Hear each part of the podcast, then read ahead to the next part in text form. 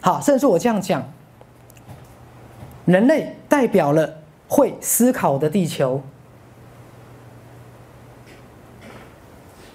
鸟代表了人类会飞的自己，人代表了鸟会走路的自己，鱼是人类会游泳的自己，人是鱼会思考的自己。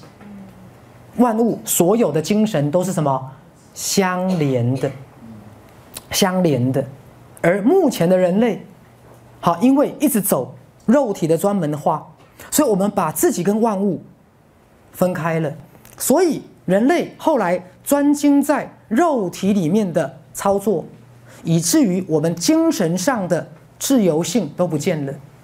好，各位仔细听哦。所以人类发展到今天。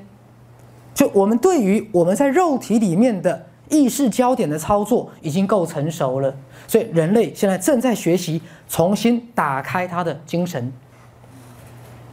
好，比如说在我们这边啊，假设新园丁的训练，各位你们在学同理心吗？好，其实人类的同理心不是只有这样。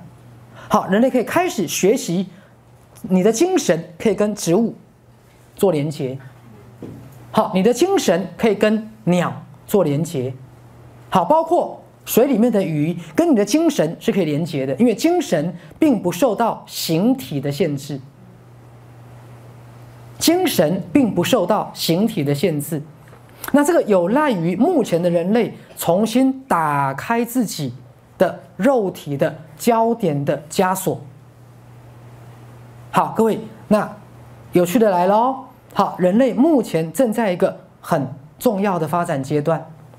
人类凭着科技的力量，已经可以在很短的时间内改变地球的整个生态。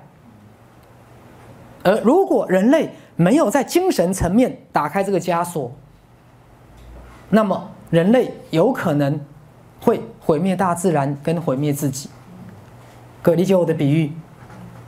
好，所以人类目前在精神上有一个非常重要的发展的关键，他必须发现我们的精神并不是跟万物分开的。